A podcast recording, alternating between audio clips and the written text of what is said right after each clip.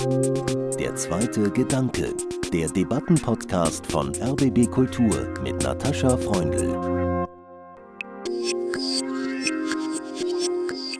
Dort gibt es immer wieder diese Inseln, wo du nur ganz schwer rein kannst, wo du auch irgendwie das Gefühl hast, du kommst ganz schwer wieder raus. Und vor allem die Leute, die dort stecken bleiben, die rutschen immer mehr ins Verborgene. Und das symbolisiert auch diese Insel für mich. Es geht mir auch generell nicht nur um Lesbos, sondern um diese Inseln, die wir in der europäischen Gesellschaft einfach aufbauen und bestehen lassen. Ich denke, wir haben da eine Instanz, die auf diese Fälle antwortet, die Recht auslegt, im konkreten einzelnen Fall. Aber wir haben eine Instanz, die natürlich, wenn Sie sich vorstellen, 46 Richter für Hunderttausende. Von der Dimension muss man sich klar werden, dass nur an einzelnen Fällen gezeigt werden kann, was Recht wäre. Laut Amnesty International waren 2022 weltweit 103 Millionen Menschen auf der Flucht, 20 Millionen mehr als 2021, so viele wie nie zuvor. Wir kennen die Bilder der Gestrandeten an den Küsten Europas. Ihre Namen, ihre Geschichten kennen wir kaum. Die Journalistin Franziska Grillmeier ist 2018 auf die griechische Insel Lesbos gezogen, um das zu ändern. In ihrem Buch Die Insel, ein Bericht vom Ausnahmezustand an den Rändern Europas, zeigt sie, wie Menschen im Namen des Grenzschutzes systematisch entrechtet und kriminalisiert werden. Am 29. März 2023 war die Buchpremiere im Dokumentationszentrum Flucht, Vertreibung, Versöhnung. Und der zweite Gedanke war dabei auf Einladung des Verlags CH Beck. Ich bin Natascha Freundl. Herzlich willkommen zu einer Sonderausgabe des Podcasts, für den wir die Buchpremiere leicht gekürzt haben. Mit mir und Franziska Grillmeier auf dem Podium war Angelika Nussberger, Professorin für Völkerrecht an der Uni Köln, Direktorin der Akademie für europäischen Menschenrechtsschutz, Richterin am Verfassungsgericht von Bosnien-Herzegowina und Vizepräsidentin der Venedig-Kommission des Europarats. Außerdem war sie viele Jahre Richterin und Vizepräsidentin am Europäischen Gerichtshof für Menschenrechte. Die erste Frage ging an die Autorin des neuen Buchs. Franziska Grillmeier, Sie schreiben als Journalistin für verschiedene Zeitungen und auch Online-Ausgaben, national wie international, also unter anderem für Zeit Online, für die Taz. Sie arbeiten auch für den WDR. Sie haben mitgearbeitet bei einem Podcast, Memento Moria, sehr schöner Titel, wie ich finde ist dieses Buch gewissermaßen ja die Quintessenz Ihrer journalistischen Arbeit der letzten fünf bis sechs Jahre? Ja, erstmal vielen Dank. Ich glaube, es ist ein besonderes Privileg, heute für mich hier sein zu können, weil dieses Buch und auch all diese Berichte, die da und die Lebenslinien, die dort reingegangen sind, die mündeten eben in dieser Erzählung, die jetzt hier dasteht. Aber es ist natürlich, also viele Mosaiksteine, die sich da in diesem Buch dann zusammenfinden wieder. Und deswegen ist es ein schöner Moment auch zu sehen, dass es auch Platz hat. Also dass man diese, sag ich mal, diese Lebenslinie der Insel daran erzählen konnte. Und ja, da versammelt sich natürlich viel von den Berichten und auch von den Menschen, denen ich begegnen durfte in den letzten Jahren. Frau Nussberger, ich habe eben schon die Fülle Ihrer Tätigkeiten, die ja wirklich erstaunlich auch sind, ein bisschen beschrieben. Dennoch nehme ich an, dass Sie auch einiges Neues erfahren haben durch die Lektüre. Was ist für Sie der Kern, den Sie aus diesem Buch mitnehmen? Ja, es ist ein sehr großer Unterschied, ob man derartige Fälle in den Akten sieht oder ob man sie aus den Augen einer beobachtenden Journalistin miterlebt. Also ich habe die Fälle am Europäischen Gerichtshof für Menschenrechte vor allem immer bekommen und da sind sie ja juristisch eingedampft, würde ich sagen. Also auf die relevanten Fakten reduziert und die journalistische Darstellung, die bringt ja die Menschen viel näher ran. Also das war für mich sozusagen das Komplementäre zu dem, wie ich die Geschichten kannte. Also ich hatte jetzt nicht unbedingt so viele Fälle aus Moria, aber aus Nordfrankreich, dieses Lager beispielsweise, hatten wir viele Fälle und ja, von überall in Europa im Prinzip. Das war das eine, was für mich neu war und etwas anderes, was ich wirklich nicht so im Zusammenhang gesehen habe und was ich sehr interessant fand, die Perspektive des manchmal ausgeschlossenen Journalisten oder der Journalistin. Also sie wollten berichten und sie konnten nicht mehr. Also das ist ja auch eine Dimension in dem Buch, dass sie berichtet, dass sie immer mehr versucht, eine E-Mail zu schreiben an die griechischen Behörden und sie bekommen lange Zeit überhaupt keine Antwort. Dann heißt, sie dürfen die Flüchtlinge nicht sehen. Sie äh, kommen in Polen an der Grenze überhaupt nicht mehr an diese entscheidenden Stellen, weil es militärisches Sperrgebiet ist. Und dieser Zusammenhang zwischen der Einschränkung der Pressefreiheit und dem Flüchtlingselend, das ist mir eigentlich aus Ihren Berichten nochmal sehr deutlich geworden. Das hatte ich vorher nie so im Zusammenhang gesehen.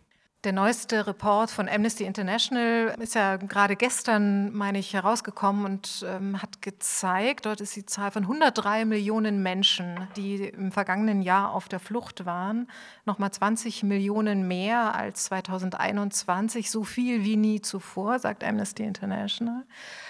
Ich weiß aber nicht, wie viele Journalistinnen und Journalisten so nah an einen der Orte des Ankommens gezogen sind, sich dem sozusagen so nah ausgeliefert haben, ist das falsche Wort, aber sich also ihr Leben auch entsprechend darauf eingestellt haben. Sie sind im Spätsommer 2018 nach Lesbos gezogen, auf die drittgrößte griechische Insel, ägäische Insel.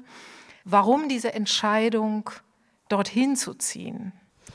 Ja, vieles passiert ja im Leben nicht besonders rational. Also ich glaube, rückblickend kann man das immer besser erklären, warum man jetzt fünf Winter dort auf dieser auch sehr schönen Insel bleiben konnte. Aber ich glaube, also ich bin eigentlich da nur hingekommen für eine zweiwöchige Reportage. Ich war schon mal ein Jahr davor dort und habe äh, berichtet. Mein Fokus war damals schon auf Flucht und Migration und die europäische Fluchtpolitik auch. Und bin dann dort angekommen und war zwei Wochen in einer kleinen Wohnung und bin morgens immer nach Moria gefahren. Damals war das so eine Stimmung, da schaute man nicht mehr auf diesen Ort so besonders. Ne? Also 2015, 16 zum sogenannten Höhepunkt der sogenannten Fluchtkrise hat man da drauf geschaut und es spülte sich so ab, dass man diese Pufferzonen errichtete, die dann auf diesen Inseln existiert sind. Also Moria auch als Insel auf einer Insel. Also das war auch immer so in sich isoliert. Und man konnte da dann in der Früh von der Hafenstadt irgendwie dann in dieses Camp fahren, in vollkommene Parallelwelt, die sich einem schon eröffnete durch den einfach durch den Geruch oder dass es auf einmal wahnsinnig laut ist und dass man auf einmal hunderte Menschen sieht, die dort die ganze Zeit in Bewegung sind und irgendwas schleppen, Feuerholz oder Wasser oder Kinder, also alles möglich. Also jeder war ständig in Bewegung, um da irgendwie zu überleben an diesem Ort, während auf der anderen Seite die Tavernen voll waren und man wunderschön dort an der Küste sitzen konnte. Und so bin ich da in der Früh mal hingefahren und dann nachmittags wieder da in meine kleine Wohnung zurück, der ich immer noch bin. Dieses Jahr muss ich mal streichen, aber ich habe sie nie irgendwie verlassen. Und ich glaube, das war so eine bisschen irrationale Entscheidung, zu sagen, okay, ich will auch sehen, wie sich dieser Winter dann dort entwickelt. Und auch den Luxus zu haben, ich bin gelernte Reporterin, also für mich war es unglaublich toll, auch Zeit verbringen zu können mit den Menschen und auch diese Stille zuzulassen, die man ja oft auch braucht, um eine Geschichte, um eine Lebenslinie zu erzählen, um Menschen auch nahe zu kommen, dass man eben einfach mal Karten spielt oder zusammen da sitzt und auch schweigt. Und das habe ich dann den Winter über den ersten vor allem gemacht. Ja. Und Sie schildern ja zum Beispiel Fälle, haben Sie auch schon Artikel darüber geschrieben, auch andere, aber die dann doch, wenn man sie nochmal jetzt auch in dieser Fülle der Geschichten im Buch nachliest, äh, sehr berühren. Da ist zum Beispiel Malika aus Afghanistan, die ist geflohen vor den Taliban, war hochschwanger auf Lesbos und sie hat sich aus Verzweiflung in ihrem Zelt angezündet, so hat sie es geschildert, wurde angeklagt wegen Brandstiftung. Und der Prozess ist noch nicht vorbei. Sie schildern aber zum Beispiel auch den Fall von Sean, der in Deutschland aufgewachsen ist, Sohn einer Irin und der dort bei einer Hilfsorganisation war und auch angeklagt und auch inhaftiert wurde von den griechischen Behörden als ja, sogenannter Fluchthelfer, nämlich Fluchthelfer in der sogenannten illegalen Migration. Wenn man solche Fälle liest, davon näher erfährt, dann ist der Begriff, der politische Begriff der illegalen oder irregulären Migration, der in diesem Zusammenhang ja meistens gebraucht wird, noch mal problematischer, Frau Nussberger. In diesem Begriff irreguläre Migration, da steckt ja schon die Problematisierung drin. Ja, das ist etwas, das wird nicht reguliert, das muss kontrolliert werden. Das muss eigentlich aus der Welt geschafft werden. Ja, das ist eben der Grundsatz und immer dann die Ausnahme. Also der Grundsatz ist ja, dass die Staaten selbst bestimmen über ihre Grenzen, wer reinkommt und wer nicht reinkommt. Das ist, was wir kennen, wenn wir unseren Pass zeigen, dann kommen wir rein oder nicht. Und diese Migration, kann ja auch legal sein, wenn sie eben vorbereitet ist, man sein Visum hat und man dann migriert. Das kennen wir alle, auch Studierende, ne? die als Erasmus-Studenten mal zeitweise, ist ja auch ein Ortswechsel in dem ganz weiten Sinn. Und jetzt haben wir eben diese Flucht und diesen Ortswechsel, jetzt mal ganz allgemein gesagt, der von den Staaten im Prinzip nicht akzeptiert wird und der dann als irregulär oder illegal eben außerhalb des Rechts gesehen wird, dass die Menschen eben dann aus ihrer Notsituation heraus doch die Grenzen überschreiten wollen und es dann eben nicht auf die offizielle, durch die große breite Tür tun können, sondern dass sie es eben anders machen, dass sie auf über Zäune klettern, dass sie in Boote steigen und dann mit ihrer Not quasi unmittelbar an der Grenze stehen.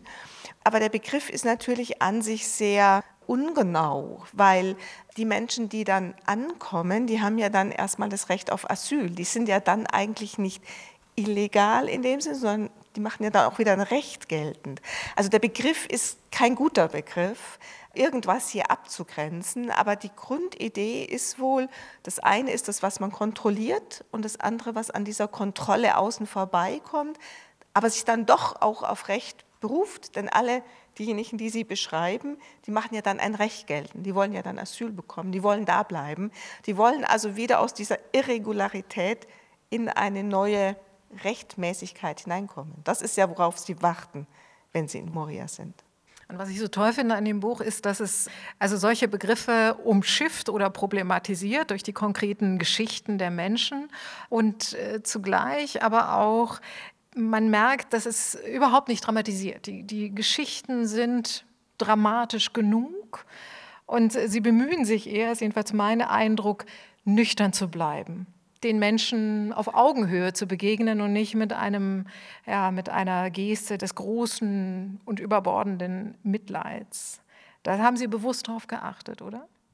Ja, ich glaube, dass es, jeder hat seine eigene Umgangsform auch. Ich glaube, die Realität dort ist so brutal und an so vielen Momenten so ohnmächtig, dass man dann eine Sprache findet, die das so nüchtern wie möglich versucht zu reduzieren auf das, was in dem Moment für mich klar wird.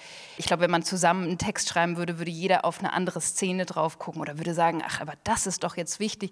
Und ich glaube, für mich waren es immer diese eben diese stillen Momente auch, die sehr viel mehr erzählt haben als diese Höhepunkte der Medien, ja, wie es zum Beispiel das Feuer oder eben wenn auch äh, ein tragischer Moment war, wenn jemand gestorben ist. Oder auch im Container gab es eine Frau mit einem Kind, die verbrannt ist, noch vor dem großen Feuer von Moria, was ja das über 240. Feuer seit der Existenz von Moria war.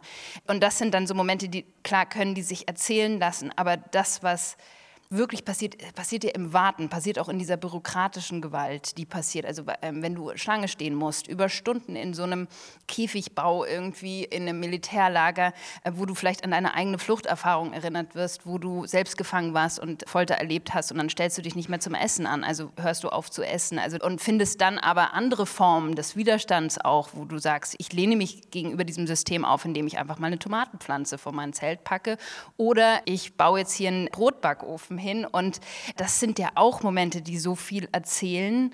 Und das hat mich immer am meisten beeindruckt und das ist das, was mir auch am meisten bleibt aus dieser Zeit, sind die Menschen. Und ich wollte ihnen natürlich auch am meisten, sage ich mal, Gestaltungsraum auch in dem Buch oder auch in den Berichten geben, weil ich glaube, sobald man dann sehr emotionalisierend oder auch moralisierend das noch einordnen, dann geht es ja auch irgendwie wieder um meine Befindlichkeiten darin und darum geht es eigentlich nicht. Und interessanterweise müssen Sie auch viele Namen anonymisieren oder den Menschen andere Namen geben, weil die sich zum Teil selber gewünscht haben, aber auch, weil sie auch im System des sogenannten Grenzschutzes äh, gefährdet sind. Ja, natürlich. Es ist immer so eine journalistische Frage. Also wer ist sichtbar, wer spricht, welche Namen werden genannt, welche nicht. Ich überlasse es immer den Menschen, mit denen ich spreche, deren Geschichte ich aufschreibe.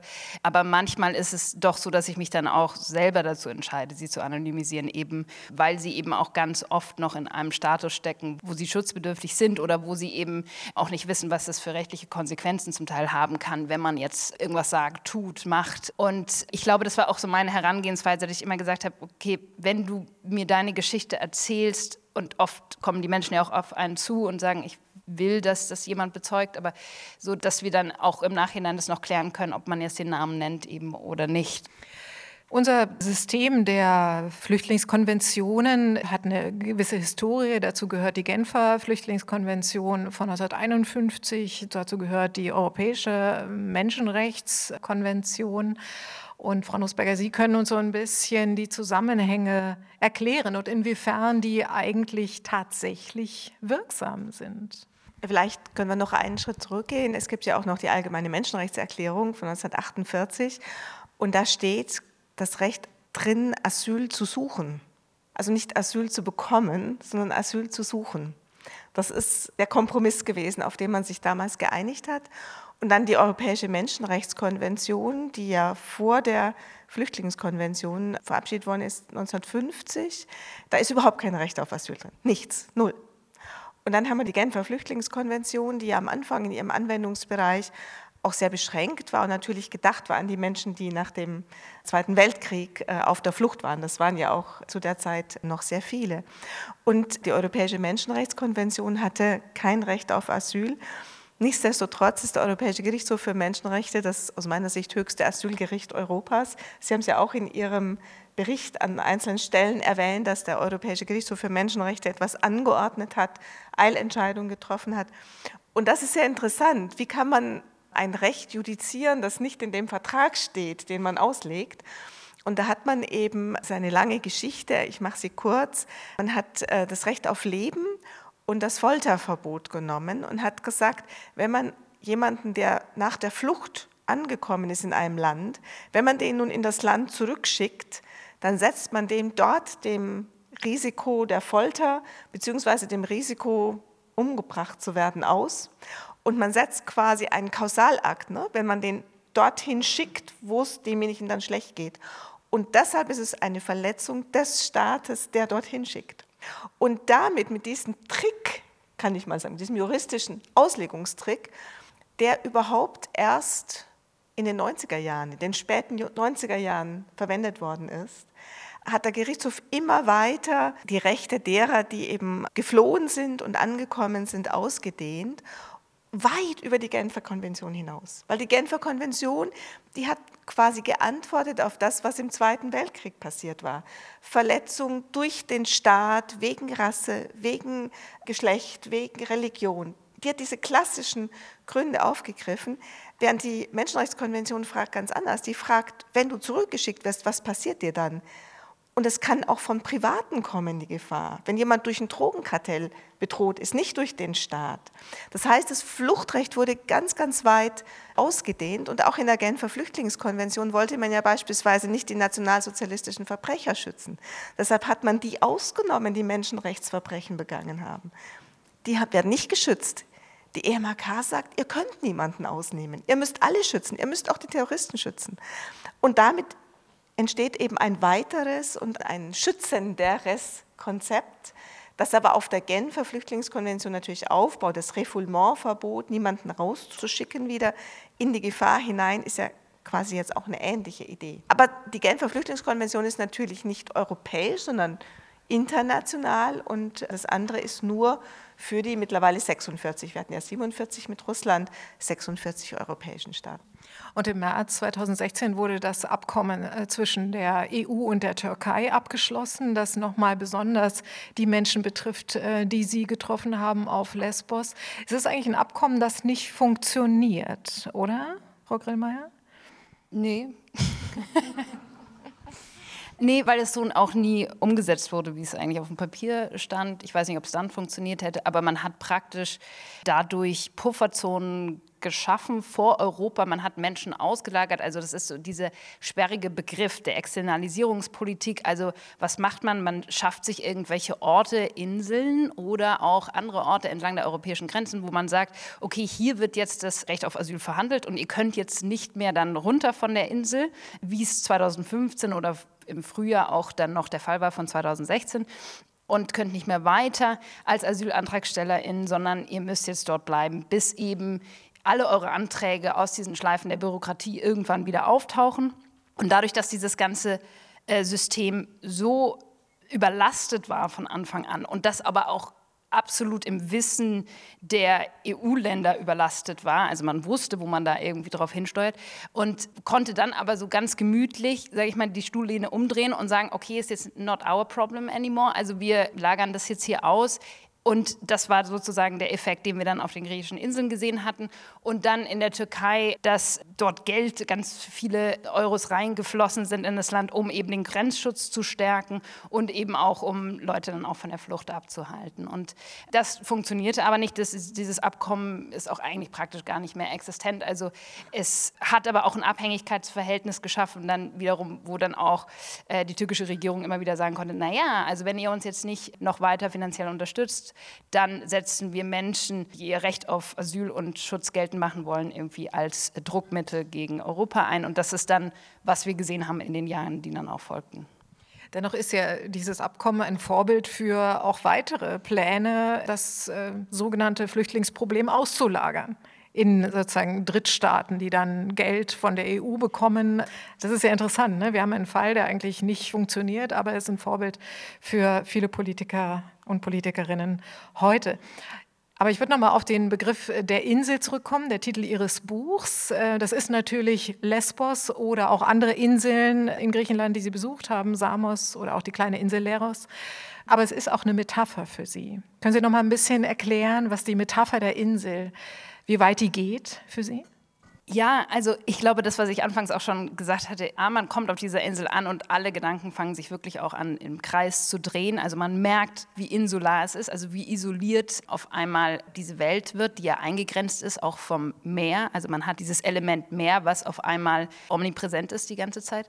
Und ich glaube, das spielt eine große Rolle. Auch in den letzten Jahren der Berichterstattung habe ich das immer wieder gesehen, dass es eben so solche Orte gab, wo Menschen auf kleinsten Gebieten isoliert wurden, auch irgendwie festgehalten wurden und von der Öffentlichkeit ferngehalten wurden, die dann irgendwie im Verborgenen, im Sichtlosen, auch in der Unsichtbarkeit verschwanden und irgendwie so zu so Geistern werden sollten in diesen Inseln, die wir entlang der europäischen Grenzen sehen. Das sehen wir an der, das habe ich im, im Wald gesehen, an der letzten europäischen Urwälder zwischen Polen und Belarus, als die Situation dort so auch eskalierte 2020 und, und später. Und das habe ich in den letzten Wochen interessanterweise auch äh, ganz woanders im Niger gesehen, auf der afrikanischen Fluchtroute, wo eben das Element Sand auch eine große Rolle spielte, im Gegensatz zu dem Wasser. Also das sieht man auch an anderen Orten wie an der kroatischen oder bosnischen Grenze, wo man eben sieht, dort gibt es immer wieder diese Inseln, wo du nur ganz schwer rein kannst, wo du auch irgendwie das Gefühl hast, du kommst ganz schwer wieder raus. Und vor allem die Leute, die dort stecken bleiben, die rutschen immer mehr ins Verborgene. Und das gibt es in jeder, ich glaube, auch hier in der Nachbarschaft könnte man bestimmt irgendwelche Inseln aufmachen, aber das symbolisiert auch diese Insel für mich. Es geht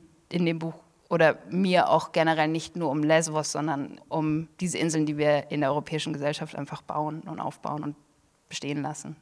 Was ich sehr erstaunlich fand und was mir wirklich überhaupt nicht klar war, was ich nie vorher gelesen hatte, war, dass die Menschen in Moria, wenn sie dann als Flüchtlinge anerkannt wurden, verloren sie gleichzeitig jede finanzielle Zuwendung. Also die Geldkarten wurden gesperrt, die sie offenbar dann schon vorher hatten.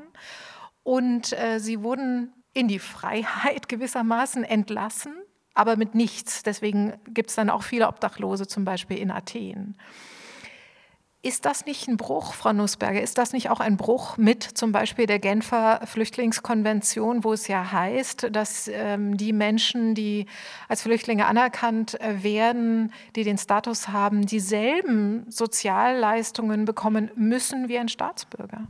Ja, das ist ein Bruch der Genfer Flüchtlingskonvention und europäischen Rechts. Und der Europäische Gerichtshof für Menschenrechte hat in der vielleicht grundlegendsten Entscheidung zu einem Fall von einem afghanischen Übersetzer, der für die Amerikaner übersetzt hatte, dann nach Griechenland geflohen war und dann äh, in Griechenland für Asyl äh, sich beworben hatte, aber es nicht bekommen hat und der dann eben auch nicht arbeiten konnte, aber auch keine Unterhaltsleistungen bekam, der also wirklich ja, komplett ohne Überlebensmöglichkeit war und der dann nach Belgien geflohen ist, obwohl er eigentlich in Griechenland als erstes Asyl beantragt hätte und dort hätte bleiben müssen.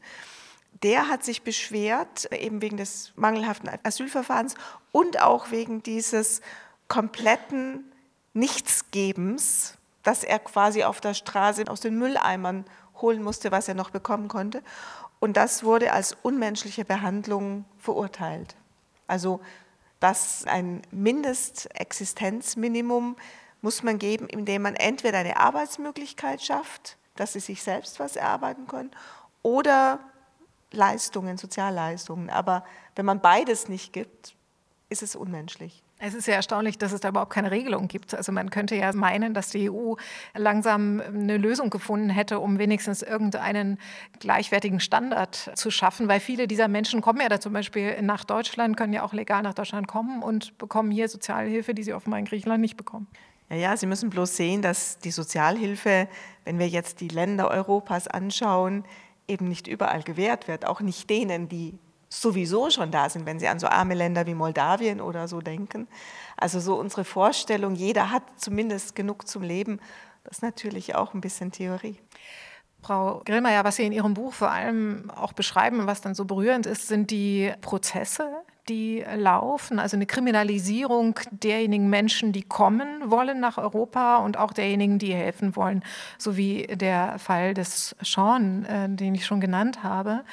Vor allem im Zentrum des Buchs steht auch gewissermaßen ein Prozess oder taucht immer wieder auf ähm, nach dem Feuer in Moria. Da wurden mehrere junge Afghanen angeklagt der Brandstiftung. Diese Prozesse laufen bis heute, sind nicht geklärt. Es gibt eigentlich keine Beweislage, die verlässlich ist. Man kann sagen, also so wie Sie das im Buch darstellen, kann man das durchaus als Schauprozess bezeichnen. Ja, also ich glaube, dass diese Isolation, die eine wahnsinnige Belastung war für die Menschen, also das waren 20.000 Menschen in Moria auf einem Fleckchen Erde, was für 2800 Menschen ausgelegt war. Ja. Also es eskalierte zu diesem Zeitpunkt. Das war wirklich Ärztinnen auch vor Ort. Die humanitäre Hilfe lief ins Ausland, weil man eben sagte, okay, vielleicht werden die Grenzen dicht. Ich weiß noch, als wir auch Panik hatten, bleiben wir jetzt hier alle auf der Insel? Ne? Also können wir dann noch runter, weil es eben dann, dann fing auch Corona an und also Moria war sich komplett selbst überlassen zu dem Zeitpunkt. Und ich bin selbst auch zwei Monate später danach dann nach Deutschland gereist und bekam eigentlich nur noch die News mit durch Journalisten, Journalistinnen aus dem Lager selbst, also Bewohnerinnen selbst, die dann angefangen haben zu filmen und eben zu sagen, hey, ich dokumentiere das jetzt hier. Und ganz viele internationale Medien auch gesagt haben, ja, erzählt uns, also dieses Material einkauften. Und das war damals so wichtig und das ist mir auch ganz wichtig zu betonen, ist, dass vor allem die Menschen, die in dem Lager dann damals lebten, das waren diejenigen, die dann auch dokumentierten und die anfingen, einfach Überlebenspläne zu schmieden. Ja? Und das war dieses lange Jahr, worum es auch in diesem Buch geht, führte zu dieser Implosion, die wir dann im September 2020 in dem großen Feuer erleben. Danach änderte sich wahnsinnig viel und also man hatte auf einmal dieses Gefühl von dieser, wie sagt man, Verwahrlosung, dieser orchestrierten, dann hinzukommen zu einem Hochsicherheitskomplex, der sich dann auf einmal entwickelte auf den Inseln es führte zu einer Zuspitzung von ganz vielen Dingen. Also der Zuspitzung der Kriminalisierung von humanitärer Hilfe. Wir hatten auf einmal überhaupt gar keine Seenotrettung mehr. Man äh, hatte den Abbau der Pressefreiheit radikal erlebt in diesem Jahr und das führt sich bis heute fort. Und auch eine Zuspitzung in sogenannten Gerichtsprozessen. Und deswegen muss ich da jetzt so ein bisschen ausholen, weil das eben auch Teil dieser neuen, sage ich mal, Struktur ist oder Politik in irgendeiner Form auch wirklich Menschen an der Flucht abzuhalten, auch systematisch abzuhalten. Und das führte dann eben auch sehr wenige Tage nach dem Feuer zu der unmittelbaren Verhaftung von sechs sehr jungen Afghanen, die noch ohne den Bericht der Feuerwehr zum Beispiel abzuwarten, verhaftet wurden. Und auch der griechische Migrationsminister dann auch twitterte kurz danach, also so paraphrasiert, jetzt haben wir das ja alles im Griff. Die Leute, die dafür verantwortlich sind, äh, sind im Gefängnis und werden verurteilt. Und das konnte aber gar nicht. Also das war auch ein ganz klarer Verstoß gegen die Unschuldsvermutung zu dem Zeitpunkt. Und man muss sich vorstellen, dass Moria wurde, ist nie ein richtig forensisches Team durchgegangen und hat da jetzt eine Spurensicherung gemacht, sondern es war absolutes Chaos in den Tagen danach. Und diese Brände, das war nicht ein Brand, der das abbrannte eben am 9. September, sondern das ging die Nacht noch durch und den nächsten Tag. Es waren immer wieder Brände, die dann stattfanden. Also es können gar nicht diese sechs jungen Menschen gewesen sein. Aber man hatte natürlich dann jemanden, an dem man das festmachen konnte. Und es war dann relativ schnell klar, okay, damit ist die Sache jetzt gegessen. Aber dass eigentlich die Frage, die dann so diskutiert wurde, wer hat dieses Lager angesteckt, das war eigentlich gar nicht mehr die Frage für die meisten humanitären HelferInnen vor Ort, weil es ganz klar war, dass es einfach wie so eine Streichholzschachtel war, die irgendwann in, die, in Flammen aufgehen musste. Und es war eben auch das über 240. Feuer. Und da so eine dünne Beweislage eben da war und die Leute bis heute, also diese sechs jungen Männer bis heute in Haft sitzen und auch der Gerichtsprozess, der jetzt eigentlich Anfang des Jahres stattfinden sollte, wann war ich auf der Insel vor drei, vier Wochen ungefähr, wurde jetzt abermals verschoben wegen dem Generalstreik. Und das bedeutet aber nicht, dass sie jetzt drei Tage warten müssen, sondern ein ganzes Jahr. Angelika Nussberger, Sie waren Richterin am Europäischen Gerichtshof für Menschenrechte. Sie waren sogar Vizepräsidentin. Wie mächtig oder ohnmächtig ist der Gerichtshof angesichts solcher Fälle? Wie haben Sie es genannt, der Ausnahmezustand an den Rändern Europas. Der Gerichtshof versucht durchaus hier aktiv zu sein. Also ein Gerichtshof kann natürlich nicht selbst aktiv werden, sondern er kann nur Antworten geben, wenn Fälle an ihn gebracht werden. Also man ist erstmal davon abhängig, dass Anwältinnen und Anwälte die Fälle aufgreifen und nach Straßburg bringen. Deshalb viele der Fälle, die Sie beschreiben, die wird nie ein Journalist sehen und wird nie ein Rechtsanwalt aufgreifen können. Also dass hier nur die Spitze des Eisbergs wirklich juristisch sichtbar ist, ist klar. Aber der Gerichtshof hat eben sehr grundlegende Entscheidungen getroffen, zum Beispiel einen Fall, in dem die italienische Küstenwacht ein Schiff zurückgebracht hat nach Libyen und da hatte sie die Menschen auf das italienische Schiff gebracht und dann eben nicht nach ihren Asylgründen gefragt, einfach zurückgebracht. Und da hatten dann Anwälte tatsächlich in den Lagern in Libyen diese zurückgebrachten Menschen aufgefunden und deren Fälle nach Straßburg gebracht. Und da wurden dann auch hohe Kompensationszahlungen zugesprochen. Und dann sagt man, nun gut, es ist ein Fall von wie viele Schiffe sind es, ne? ein Fall. Aber der eine Fall macht natürlich, schafft Recht. Also man weiß jetzt, man hat den Standard, man sagt also, eine derartige Vorgehensweise der Küstenwache ist menschenrechtswidrig. Und das ist schon ein Attribut, das man nicht gern hört als Staat.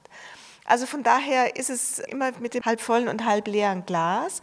Ich denke, wir haben da eine Instanz, die auf diese Fälle antwortet, die Recht auslegt im konkreten einzelnen Fall.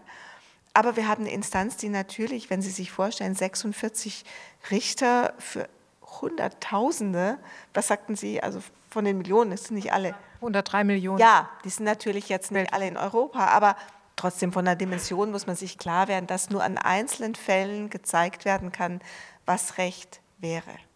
Und auch was Sie in Ihrem Buch beschreiben mit den Pushbacks, auch da gibt es ein Judiz dazu, jetzt vor ganz kurzem, vor einem Jahr oder so, wo eben dann tatsächlich der Familie, die dann Angehörige verloren hat, auch 100.000 Euro Schadensersatz zugesprochen worden ist. Aber wie gesagt, es ist ein Fall und er hat lang gedauert. Das war eine Geschichte von 2014, die ist 2022 entschieden. Muss man auch der Ehrlichkeit halber sagen, es ist eine ein langer Prozess, bis so ein Fall dann tatsächlich zum Urteil führt.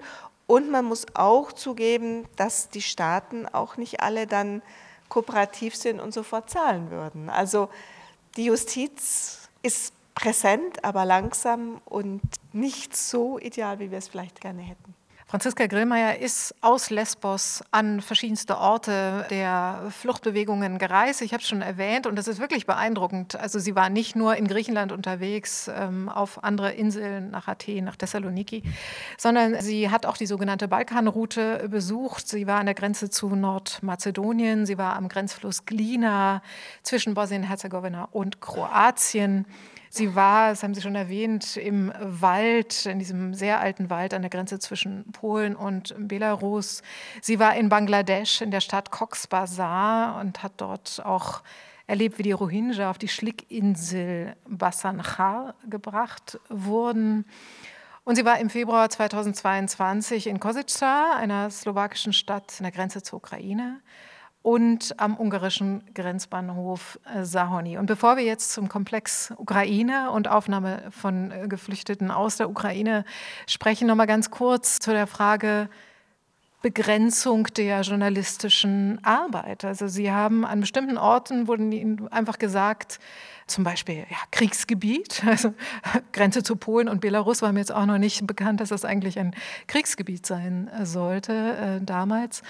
Und dann dürfen sie nicht recherchieren. Das ist ein Zustand, eine Situation, die ihnen immer häufiger begegnet. Ja, ich glaube, das begegnet allen, die sich zum Thema Migration, Flucht, sich dem Thema irgendwie in irgendeiner Form widmen, ob in der humanitären Hilfe eben äh, oder im, im, Journalismus. Und ich glaube, dass es ganz wirklich einen strukturellen Abbau der Pressefreiheit gab, zum Thema Migration auch zu berichten, zum Thema Flucht zu berichten. Das hat einerseits damit zu tun, dass man zum Beispiel ganz praktisch immer natürlich auch einen Antrag stellt, wenn man zum Beispiel in ein Flüchtlingslager geht. Und das versteht man ja auf der einen Seite und sagt, ja klar, also ich muss ja auch irgendwie diese Privatsphäre schützen der Menschen und ähm, man stellt dort bei den Behörden dann einen Antrag. Aber dann kann man eben dort nicht frei berichten, sondern bekommt dann jemanden an die Seite gestellt, jetzt wie es gerade in Griechenland der Fall ist, in diesen Hochsicherheitslagern, wo man dann mit Polizeibegleitung da 20 Minuten durchlaufen darf. Und ähm, mir auch ganz lange während der Pandemie auch gesagt wurde, Sie können aber jetzt aus Gesundheitsgründen Gründen hier nicht mit den Leuten reden. Ne? Und dann sage ich, aber mit Ihnen, also mit dem Campmanager kann ich reden, aber mit den Menschen, die hier leben, nicht. Ja, das geht nicht, das ist Anweisung von oben. Also das sind so kleine Momente, die wir immer mitbekommen. Auch in Samos zum Beispiel war das der Fall.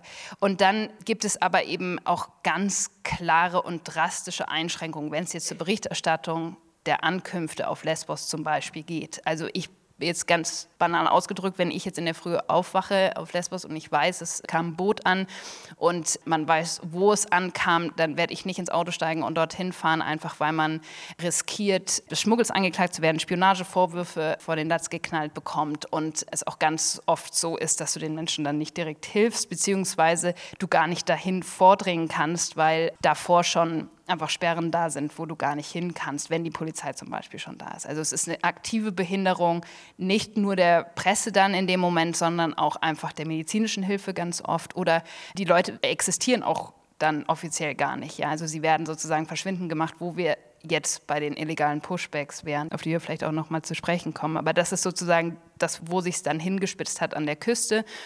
In den anderen Bereichen, wie jetzt zum Beispiel bei Polen und Belarus, war es ganz klar, dass sie so einen Kriegszustand ausgerufen hatten, ja, eben um die Berichterstattung wirklich aktiv, das wurde auch ganz klar so benannt, eben zu behindern. Und da dann so eine Militärzone, da kannst du dann wenig sagen, da kannst du dann nicht einfach drüber gehen. Und du musst dich ja auch irgendwie an diese Regeln halten. Und wenn du es nicht tust, dann hast du eben auch diese Konsequenzen. Und dann ist immer diese Frage da, wie weit hilfst du dann der Situation? Also zum Beispiel dann jetzt wird gesagt, ein Pushback vielleicht zu verhindern, wenn du als Zeugin dann da bist, aber wie weit kannst du dann damit gehen? Und da ist, glaube ich, auch gerade generell entlang dieser Routen und entlang der europäischen Ränder eben so eine diffuse Angst einfach da. Also es ist wirklich mittlerweile so, dass sehr viele Menschen sich, also diese Einschüchterung und diese Gerichtsprozesse, die wir auch gegen humanitäre Helfer verfolgen können in den letzten Jahren, aber auch gegen Journalisten und Journalistinnen, gerade in Griechenland.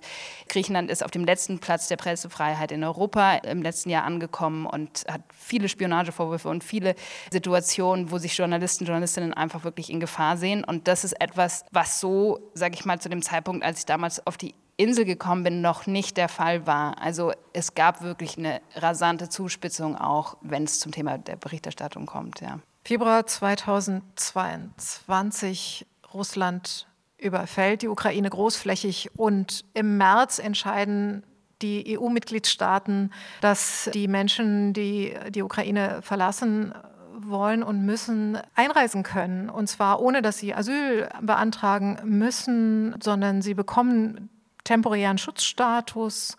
Sie können sofort in die Arbeit gehen. Ähm, sie werden nicht in dieser Warteposition, die so schrecklich ist für viele, viele andere Menschen. Und es geschieht quasi etwas, was man nicht für möglich gehalten hat in der Europäischen Union. Ist dieser doppelte Standard, denn von dem müssen wir ja tatsächlich sprechen, ist der rechtlich in irgendeiner Weise zu begründen, Frau Nussberger? Ja, es gibt eben immer, was wir Mindeststandards nennen. Und die Mindeststandards sind eben, dass man ein Asylverfahren ermöglichen muss. Aber man kann natürlich, jeder Staat ist frei, die Grenzen zu öffnen und Menschen hereinzulassen und ihnen einen besseren Status anzubieten. Ob das dann diskriminierend ist, das ist dann aus der Perspektive, die diesen Status nicht bekommen. Und da kann man dann natürlich im Einzelnen fragen, ob diese Ungleichbehandlung dann im Zweifel gerechtfertigt ist. Aber grundsätzlich mal kann ein Staat natürlich Leute ins Land lassen oder einladen und das zusätzlich. Und das andere, wovon wir vorhin immer sprachen, ist sozusagen den Mindeststandard zu gewähren nach der Genfer Flüchtlingskonvention und eben die Menschen nicht unmenschlich zu behandeln und ihr Leben nicht zu gefährden. Also das sind quasi zwei verschiedene Standards, die hier tatsächlich angewandt worden sind. Und das ist natürlich insgesamt von denjenigen, die eben immer in der Wartehalle waren, als unglaublich belastend und bedrückend empfunden worden ist, dass diese zwei Standards verwendet worden sind. Grundsätzlich, also wie weit die Gleichbehandlung hier geht, da wäre ich zurückhaltend, weil es eben immer möglich ist, jemanden besser zu behandeln in einer als anders angesehenen Situation und äh, bei der Ukraine, die jetzt ja auch zum Beispiel in die EU eintreten will, kann man natürlich besondere Regelungen völkerrechtlich schaffen. Also das ist schon möglich. Und die Ukrainer, Ukrainerinnen, die behandelt man ja dann wieder alle gleich. Also da differenziert man jetzt nicht. Aber da sieht man eben auch ganz deutlich an diesem Beispiel, wie auch an dem Beispiel mit der polnischen Grenze, wie die Geopolitik in die Migrationspolitik hineinspielt. Der Generalsekretär der deutschen Abteilung von Amnesty International, der hat jetzt gesagt, dass die unbürokratische Hilfe für die Menschen aus der Ukraine eine Blaupause sein sollte für den Umgang mit Schutzsuchenden aus aller Welt. Ist das überhaupt möglich, Frau Nussberger? Also das ist immer bei den Gleichheitsfällen. Die einen werden besser und die anderen schlechter behandelt. Wenn man jetzt sagt, das ist diskriminierend, dann kann man aber nicht vorschreiben, dass alle besser behandelt werden. Das heißt, es kann den Nachteil geben, dass die, die besser behandelt werden, dann auch schlechter behandelt werden. Haben wir auch bei, manchmal bei Mann-Frau-Gleichheit. Also wir hatten zum Beispiel so einen schönen Fall, dass Frauen einen Haushaltsarbeitstag in den 50er Jahren bekamen, die Männer nicht. Und dann hat man eben insgesamt abgeschafft. Also man kann quasi immer auch runterregulieren bei der Gleichheit.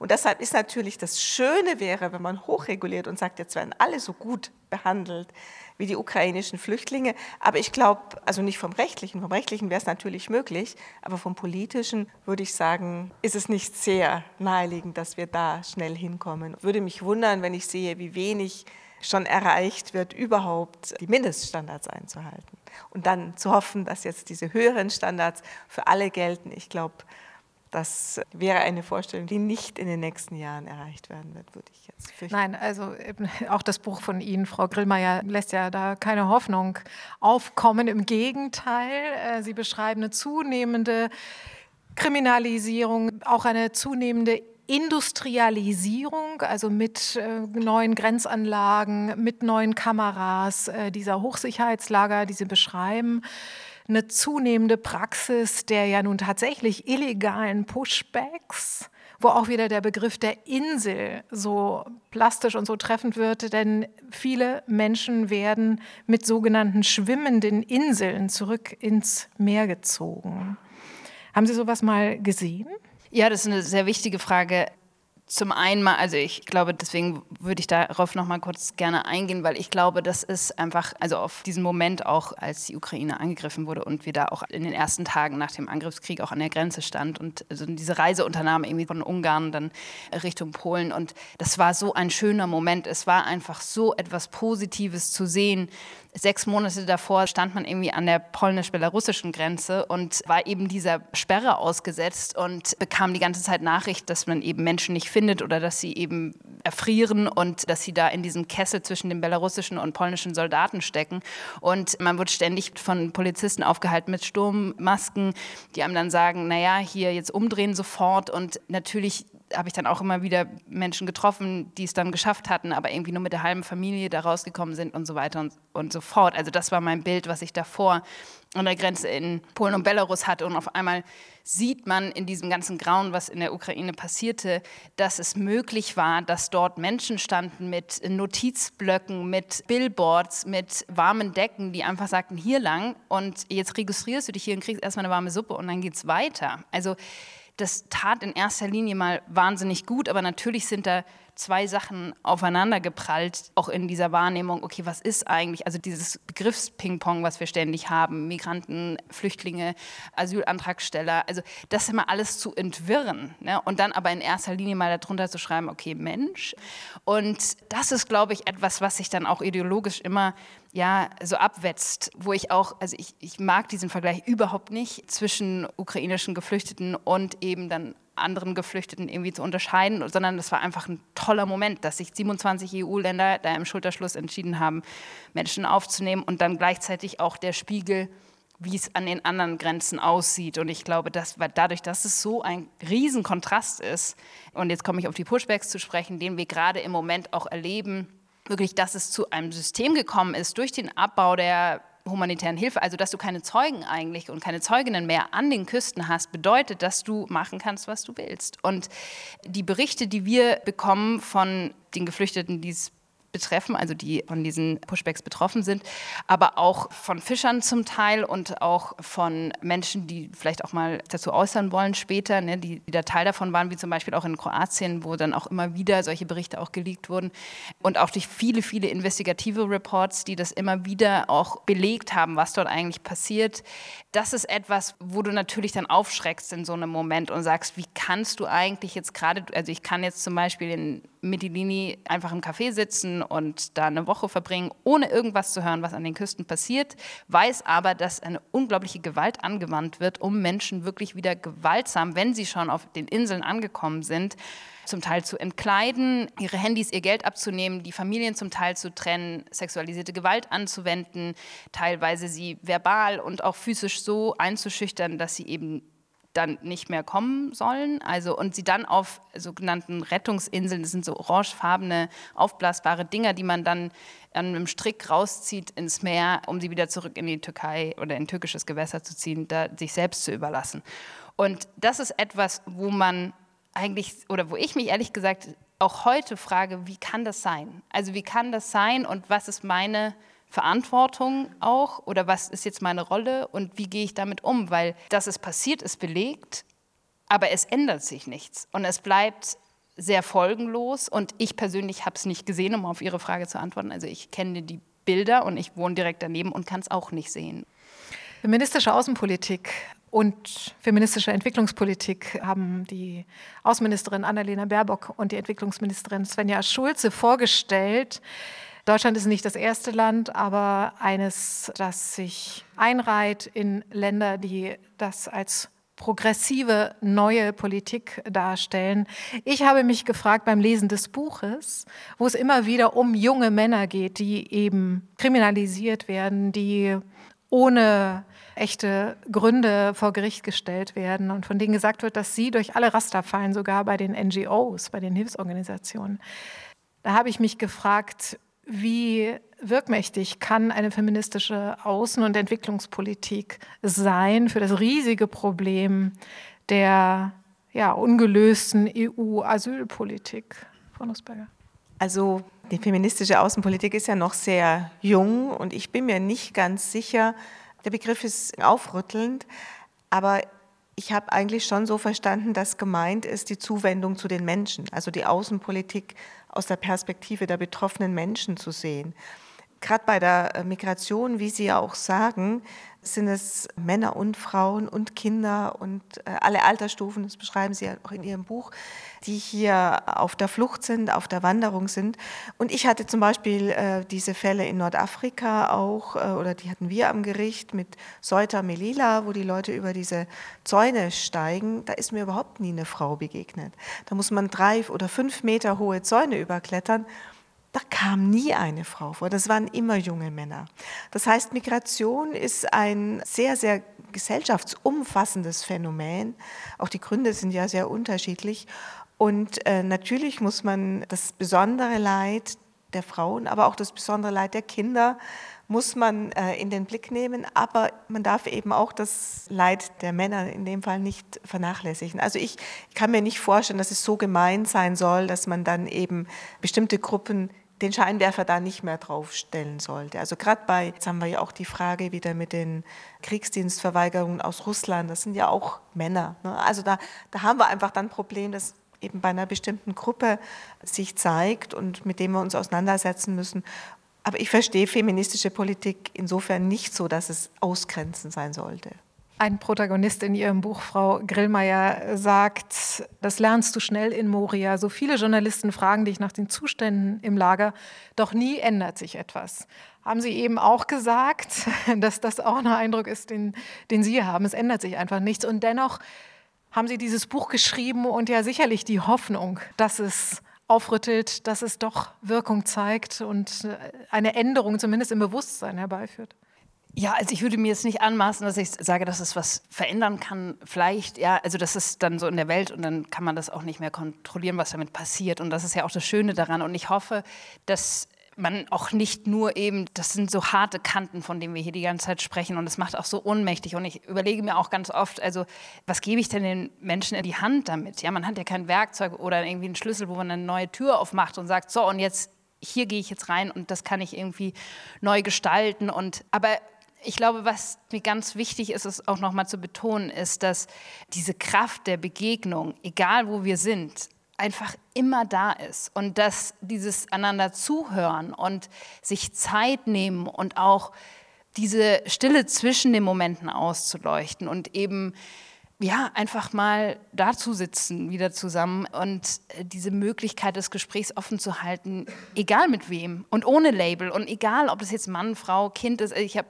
ganz kurze Anmerkung zu dem Punkt davor. Ich habe zum Beispiel ein Problem damit, wenn man sagt, es sind 29 Personen gestorben, darunter 13 Frauen und irgendwie zwei Kinder.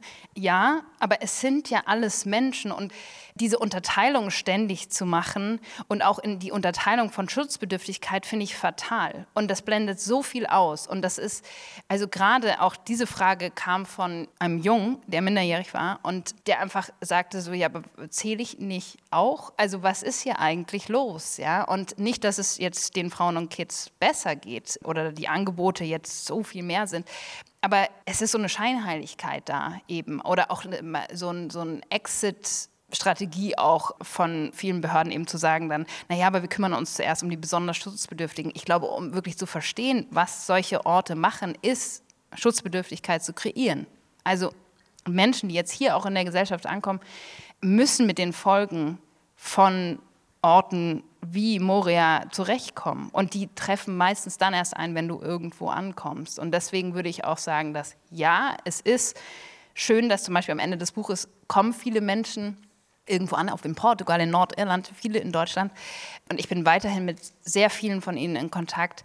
Und ich kann nur sagen, es gibt ein Ankommen, vielleicht physisch, aber der Kopf, der bleibt an diesen Orten viel hängen. Und deswegen würde ich mir wünschen, dass dann hier auch diese Begegnung weitergeht.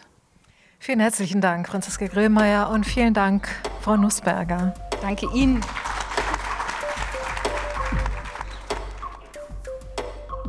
Es ist vor allem Franziska Grillmeiers Hinweis auf die Begegnungen, der mir nach ihrer Buchpremiere im Kopf geblieben ist. Den schönen Begegnungen in ihrem Buch steht die Brutalität der realen Asylpolitik gegenüber. Die Inseln im Kopf und in der politischen Praxis müssen dringend überwunden werden. Ich bin Natascha Freundl, das war der zweite Gedanke mit Franziska Grillmeier und Angelika Nussberger. Ein gekürzter Mitschnitt der Premiere von Grillmeiers Buch Die Insel, ein Bericht vom Ausnahmezustand an den Rändern Europas im Verlag CH Beck. Mehr Infos und ein Video der Veranstaltung im Dokumentationszentrum Fluchtvertreibung Versöhnung finden Sie auf unserer Webseite rbbkultur.de slash der zweite Gedanke. Danke fürs Zuhören und Weiterdenken.